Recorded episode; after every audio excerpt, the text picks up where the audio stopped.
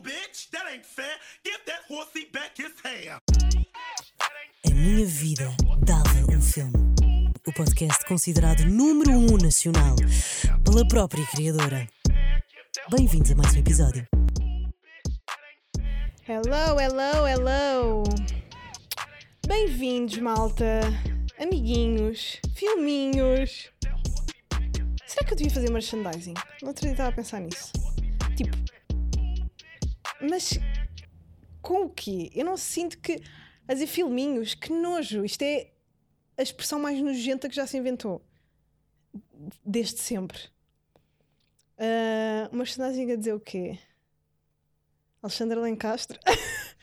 não faço ideia, mas estava a pensar, estava a pensar tipo, se era fixe ter merch. Mas eu nunca ia usar, que nojo. O que é uma suéter? Enfim, ah, estou a pensar em coisas e acontece estar a gravar. Malta, bem-vindos a mais um episódio. Podem ser frases, mas que frases é que eu disse assim tão boas?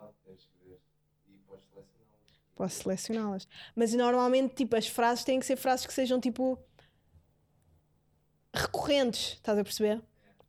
Coisas que sejam uma private joke ou uma cena nossa. E nós não temos cena, porque eu não sou boa a manter coisas. eu só. Yeah, estou a falar à toa. Uh, bem-vindos, bem-vindos a mais um episódio. Uh, estamos aqui depois de. Já viram Glória? Já viram a série Glória? Se ainda não viram, vocês estão a ser mesmo burros. Desculpem lá, uh, eu adoro-vos e epá, é, um, é, um, é super gratificante ter pessoas comigo a fazerem-me companhia uh, nas minhas, nos meus labirintos mentais uh, reproduzidos com a minha voz. Mas, pá, yeah. vocês são meio burros ainda não foram ver a Glória. É uma grande série do Tiago Guedes e tem atores lindíssimos. Mas yeah, eles são ótimos atores e não interessa se são bonitos ou não. Ai ai, o que é que eu tenho para falar hoje? Um, estou ansiosa para ver uh, um novo filme do Almodóvar que é Mães Paralelas, com a incrível. Esqueci-me do nome dela. Boa! Boa! Esqueci-me do nome dela. Como é que se chama aquela atriz que tem cara de pato, mas é bem bonita? Espanhola? Mete aí. Uh, Spanish actress. Duckface. Não, não, não metas Duckface. Spanish actress. Almodóvar. Fez o Vicky Cristina Barcelona. Com a. Penélope Cruz. Ai, a Penélope Cruz tem uma beca cara de pato, não tem? Mas é um pato charmoso, é um pato bonito, é um pato que, que tem classe. É um bom pato. Todos temos cara de qualquer coisa, não é? Todos temos cara de algum animal. Aliás, tudo, eu, não tenho, eu não tenho nada cara de borboleta. A Rita diz que eu tenho cara de borboleta. Eu acho que tenho cara de. pá, sabem aquele. Na época dos dinossauros haviam aqueles pássaros mega. Ah! Tipo, com grandes patas gigantes de dinossauro, mas que tinham asas, tipo Velociraptors, ou sei lá como é que eles chamam. Eu acho que tenho bem cara disso. Depende, em dias maus, que eu acho que sou meio um homem meio, meio mutante. Quando estou bonita, quando mais bonita e me arranjo, acho que pareço uma deusa. ai, ai, que nojo. Bem, hum, desculpem. Perdi-me. Ah, Almodóvar vai ter um filme novo com a Penélope Cruz. Ele trabalha várias vezes, bem, eh, com atores espanhóis, obviamente. Um, e parece-me um ótimo filme de hum, opá, relações humanas e o amor, a família, a, sei lá, a vida conjugal e a vida, sei lá, entre mães e filhas e as coisas que acontecem entre as pessoas. Um, e eu gosto disso, eu gosto disso. Também gosto de ficção científica e uh, cenas uh, mais cinematográficas loucas, mas um, atrai-me também as coisas simples e quase literárias do Almodóvar. Uh, quero ver também o French Dis Dispatch, ou Dispatch, ou Dispatch, como é que se diz? Dispatch, um, do, do Wes Anderson. Uh, isto coisas que eu, quando fui ao cinema, vi no, nos trailers e fiquei. Ai, eu fico tão. Eu estou a ver trailers. Trailers é mesmo tipo é, é, é preciso um bom editor para fazer um bom trailer. Uh, Penélope Cruz, um pato belíssimo. Isto, entretanto, parou. Uh, um pato belíssimo. Uh, amor e cenas. Almodóvar. Trailers. Editores. Ah, é preciso bons editores para fazer trailers porque pá, o trailer agarra logo. E eu vi estes dois trailers e fiquei tipo: "Uf, onde é que onde é que está a bilheteira? Para eu gastar já o meu dinheiro aqui. Um, porque quero mesmo ver. Uh, mas pronto, já falei com a Rita e vamos ver o French Dispatch. Como é que se diz? Dispatch. Uh, do Wes Anderson. Pá, e é um privilégio nós estarmos vivos e termos connosco artistas tão brilhantes e criativos como o Wes Anderson. Eu digo sempre, é um privilégio estar viva no mesmo tempo que a Beyoncé, mas é também um privilégio estar viva no mesmo tempo que o Wes Anderson. Pá, porque faz-se tanta coisa hoje em dia que as futuras gerações vão ter tanta coisa para apanhar. E nós temos o privilégio de estar no momento em que temos tempo para apreciar a atualidade. Por exemplo, claro que eu posso olhar para trás e ver os filmes do Hitchcock, mas há tanta coisa boa a acontecer agora que se calhar não me apetece ir ver. E as futuras gerações vão pensar a mesma coisa. Ah, este realizador é tão bom, porque é que vou estar a ver as coisas do Wes Anderson que tem 100 anos? E nós temos o privilégio de estar a viver a atualidade destes artistas. Portanto, temos que os consumir. Porque é agora o momento, é agora que ele está tá vivo, é agora que lhe temos que dar uh, os louros daquilo que ele faz. E ele é de facto tipo um realizador que não existe igual. A maneira como ele. uh, ele é um arquiteto do cinema, ele é o melhor arquiteto do cinema. A simetria, as cores, uh, uh, o, o cinema de autor que ele conseguiu criar de coisas e, de histórias tão belas e de histórias tão divertidas com atores opá, que até dá mete nojo de tão bons, de tão incríveis. A Frances McDormand, o, o, o, o Timothée Chalamet, o opá, o, o ai, agora estou cansadíssima, estou-me a esquecer dos nomes de toda a gente. Ahm, Deixa-me ver aqui a lista. Pá, o gajo que fez o pianista. Eu agora não estou a saber os nomes de ninguém. Ai, French.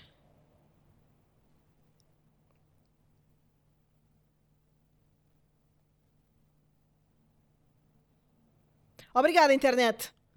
Obrigada. Eu pago 38 euros de Vodafone e. Anthony. Andre Andrew Brody. Brody, É que que fez o pianista, é a Frances McDormand. É, a que, a que- que faz. É o Timothée, é o, o. Aquele que fez aqueles filmes de Natal. Bem, é assim, o meu cérebro está uma passa toda enrugada, nojenta. Desculpem lá, olha, não vale a pena, vocês vão ao Google e conseguem ver e a minha internet. É assim, obrigada, Vodafone. Obrigada, Ana Guiomar e Coisinho. Tojó. Está incrível esta internet. Ai, ai. Mas de que é que eu ia falar? Vi um filme eh, que é o Tully, que é com a Charlize Theron, um filme sobre a maternidade. Ahm, eu não sei porquê, mas de repente, nos últimos tempos, tenho achado que quer ser mãe.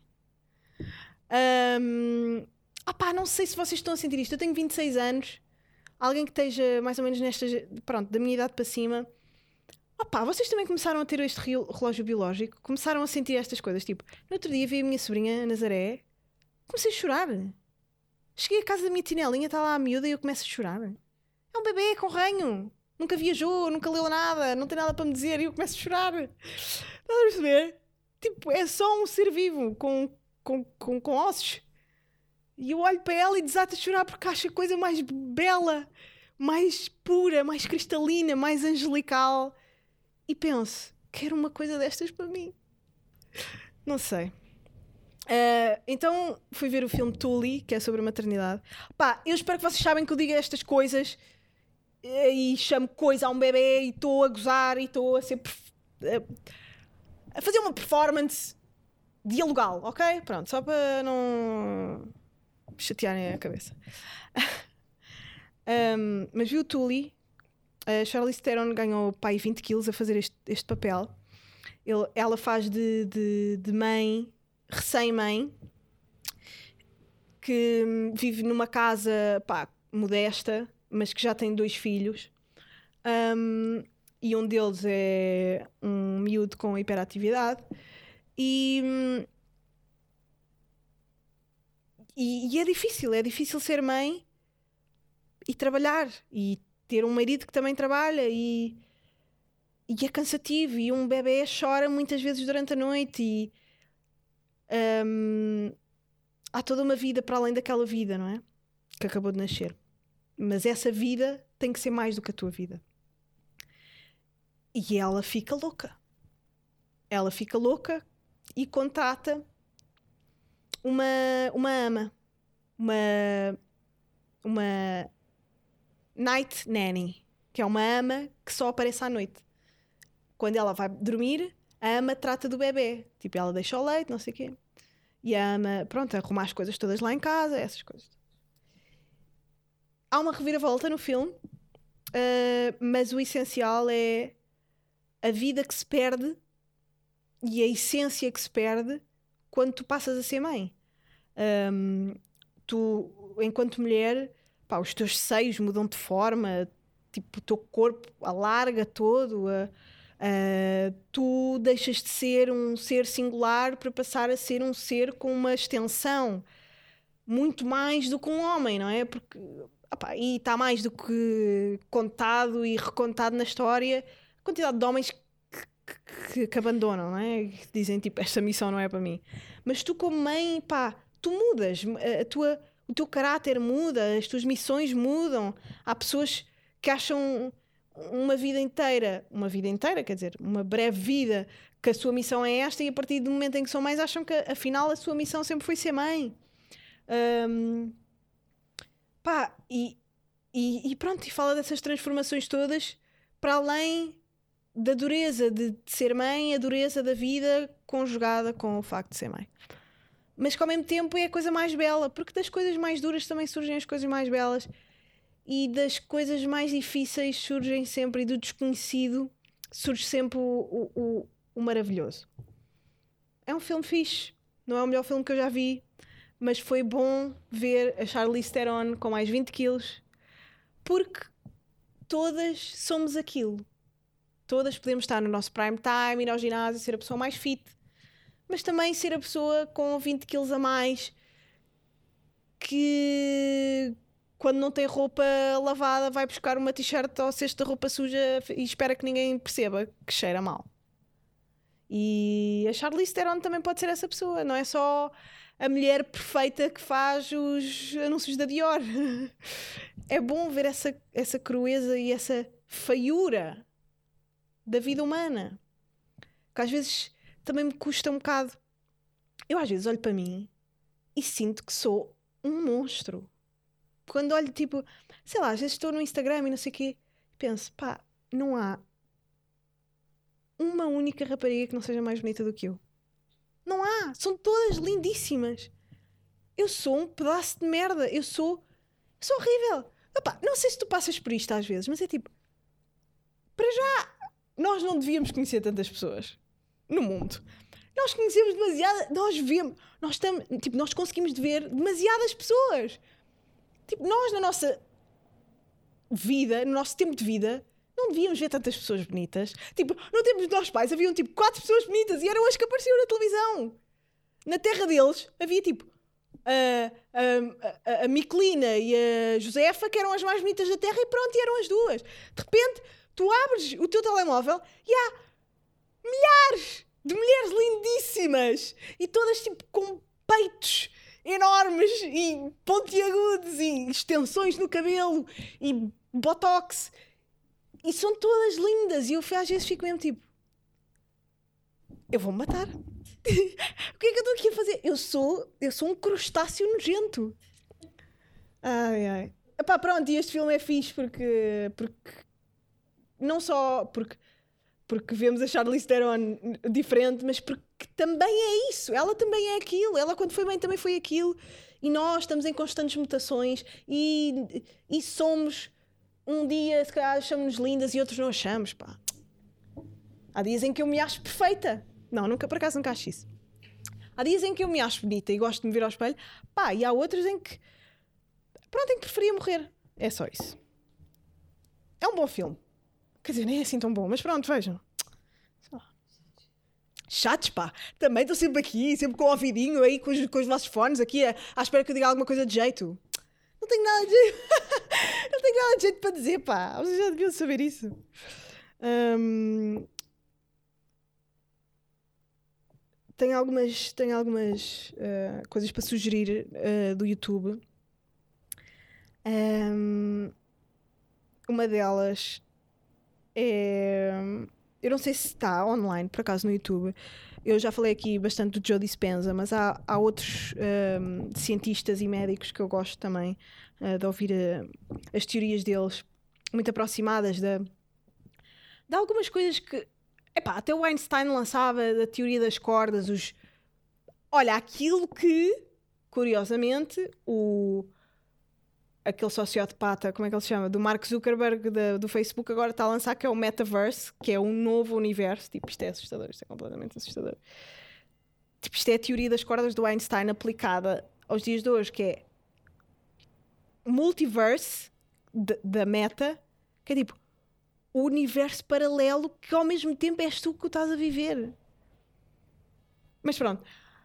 Uh, o Bruce Lipton, o Joe Dispenza e não sei o que tiveram todos num, num Web Summit de ciência e de wellness e não sei o que, que era o Flow Summit. Teve lá o Dalai Lama, teve lá uma data de oradores uh, desta área, do yoga, da... E, e o Bruce Lipton tem uma TED Talk, vai da fixe, no, no YouTube, se vocês quiserem ir ver, sobre hum, não só hum, a biologia humana, como ah, nós, a interação com o universo. E as nossas células, a interação com as células do ar, as células ah, da comida, as células das outras pessoas, porque nós todos estamos em os exchange de eletro- eletrões e protões e energia e, e essas cenas todas. E é da fixe, se vocês quiserem ir ver. Mas também, ah, outra coisa que eu queria sugerir no, no YouTube, ahm, ou na RTP Memória, que eu acho que ainda está lá, ah, né, nos arquivos da RTP, aliás. Ah, bem, o que eu pagava para ter o RTP, o arquivo da, da SIC e da TVI. Pá, é que a RTP dá-nos o arquivo porque é um- uma cena pública, mas as coisas incríveis que tu encontrarias, e eu sei que é bué da caro tu pedires, tu pedires para ah, arquivos de, de SIC e TVI para, para jornalistas e não sei o que, pagas tipo 300 euros para ter ah, imagens de um programa. Pá, isto é uma loucura, não é? Se tu quiseres fazer uma cena só, só quase tipo investigar. Olha, gostava mesmo de ver um programa em que eu apareci eh, nos anos 90. E ah, pagas 300 paus. A não ser que sejas um jornalista a trabalhar bem para uma grande cena que te fazem isso. Ahm, e que tens dinheiro para isso. Mas os arquivos da RTP são a coisa mais incrível de sempre. E na RTP Memória, ah, às vezes passam, ah, não sei se ainda passam, mas sei que está no YouTube, ah, no arquivo da RTP também, as conversas vadias do Agostinho da Silva, que era só um dos melhores filósofos que Portugal já teve. Ahm, o Agostinho da Silva, nas conversas vadias, falava com milhares de pessoas. Milhares de pessoas, é, calma. Mas falava com artistas, falava com escritores, com políticos. Ah, o Miguel Esteves Cardoso esteve lá, o Herman esteve lá. Ah, e ele é um poema em ser humano. E há uma coisa que eu me apercebi a ver as conversas vadias, que é se o Agostinho da Silva fosse nosso contemporâneo, se ele vivesse agora, se ele tivesse a minha idade, e se começasse a desenvolver a capacidade de oratória e de, pensa, e de desdobramento de pensamentos que ele tinha, ele ia ser gozado por toda a gente. Pá, tenho a certeza que a maneira de falar dele vão ver, porque é das coisas mais. Ele, ele, para além de ser um pensador ímpar, é um pensador uh, como eu nunca vi. Eu nunca vi ninguém no estrangeiro a falar assim, nunca vi nenhum filósofo a pensar da maneira como ele pensa, a maneira como ele pensa o ensino, a maneira como ele pensa ah, a sociedade portuguesa, a maneira como ele pensa as artes, o entretenimento. Não há ninguém a pensar, eu, eu acho, a maneira como ele pensa as classes, ah, como ele pensa a infância. Ele é um grande pensador. Tipo, vai, aos, vai a um sítio das ideias que poucas pessoas conseguem chegar, porque é exaustivo. É exaustivo pensar muito numa coisa, mas ao mesmo tempo é o trabalho dele, não é? E é a paixão dele. Mas ele não só vai a, esse, a essa profundidade das questões, como fala sobre elas como se estivesse a declamar um poema. Pá, se isto não é das merdas mais brilhantes que existem, eu não sei, mas e o que eu estava a pensar? Ele para se tornar. E, e tu, tu vais ver as conversas vadias e, e ele é um homem já velho, não é? Mas para ele se tornar aquilo que ele é, teve que ser alguma coisa antes, certo? Como é que ele seria aos 20 e tal anos? E eu depois penso, como é que ele seria aos 20 e tal anos, em 2021, com Instagram e com um podcast? E com YouTube? E com, sei lá, um programa de televisão? Que é que diriam dele no Twitter? O que é que diriam dele em conversas privadas e públicas, não é? E eu tenho esta ideia em relação a várias pessoas. O que é que diriam da Angela Davis, do, Mike- do Malcolm X? Pensem, o que é que diriam destas pessoas se elas vivessem nos dias de hoje? Essas pessoas iam ser completamente ostracizadas na internet. Por serem ou demasiado ativistas, és bué woke, és bué não sei quê. Ahm, como fazem hoje. Há ativistas, pá, sei lá. Há Joacine, Catar Moreira. Estão a perceber? Mas daqui a uns anos, daqui a 40 anos, se calhar vão se lembrar da Joacine como uma pessoa ahm, que decidiu que o Aristides de Sousa Mendes fosse para o panteão. Mas daqui a 40 anos vão se lembrar disso. Mas hoje em dia ela está a ser, e, se- e desde o início da sua carreira política, completamente gozada, ostracizada, ridicularizada na internet, na televisão e essas merdas todas. A internet é bué tóxica. As pessoas, epá, as pessoas Pronto, opá, não estou a comparar o Malcolm X com a Joacine. Claro que são épocas diferentes, claro. Mas o que é facto é que, porra, estas pessoas têm, têm a sua importância e não podemos, tipo, descartá-las e, e torná-las eh, figuras de. Epá, de, de- quase um objeto de escárnio só porque sim. Pá, tem que se ver o valor das merdas, meu.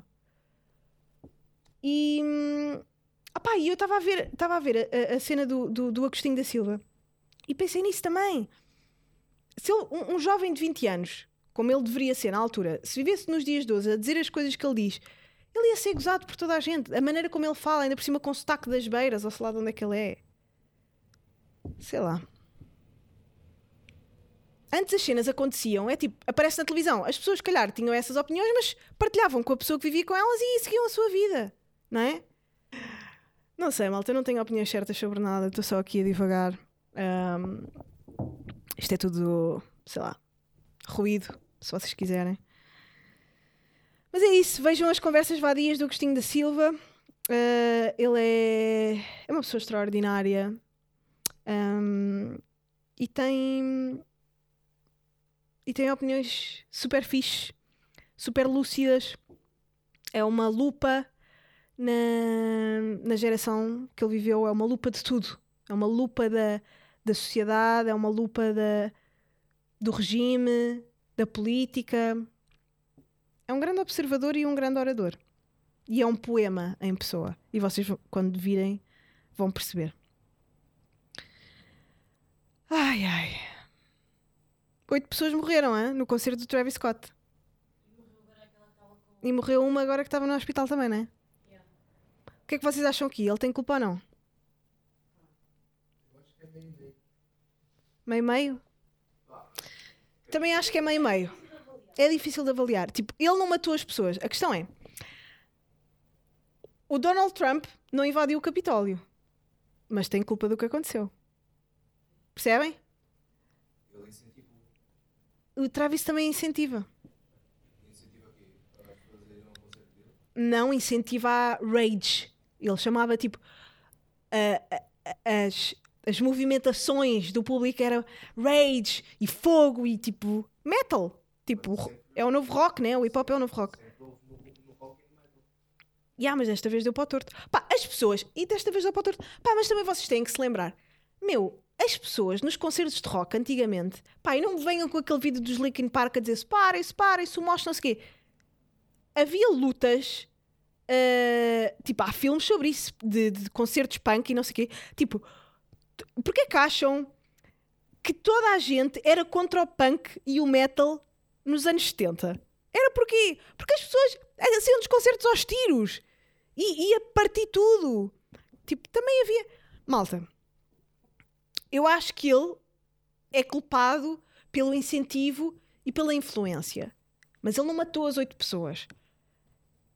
Agora, tem que ser investigado. Tal como o Trump está a ser investigado e provavelmente vai ser julgado em tribunal.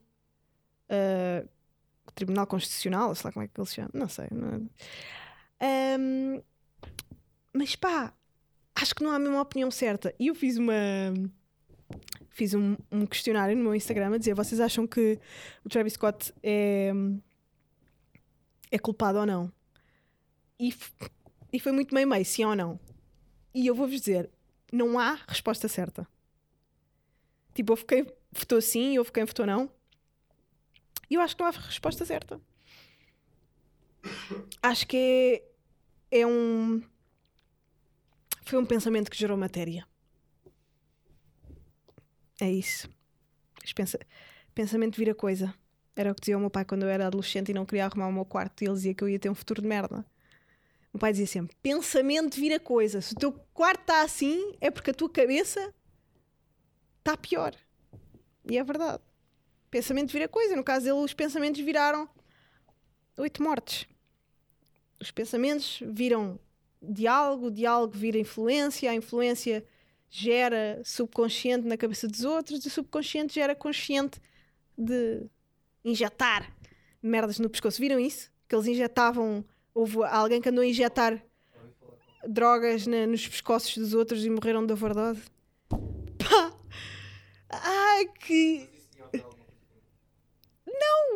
Mas é num concerto dele. Aposto que num concerto da Taylor Swift isto não acontecia. Não é? Ahm, pá, se ele é culpado. Olha, que ela saber, meu. Ele é milionário ou bilionário ou o que é que é. Não lhe vai acontecer nada. Ai, espero que tenham gostado deste episódio. Pá, sinto que podia ter eh, sido um bocadinho mais feliz. Mas a vida também é isto. São momentos bons e momentos maus. Pensem numa coisa. Quando a onda vai muito para trás, quando o mar se retrai, é porque depois vem com força para a frente. Usem esta metáfora para a vida. Se está tudo a andar para trás, é porque depois vai para a frente. Tentei ser um bocadinho Agostinho da Silva e não consegui. Até à próxima. Bom Natal.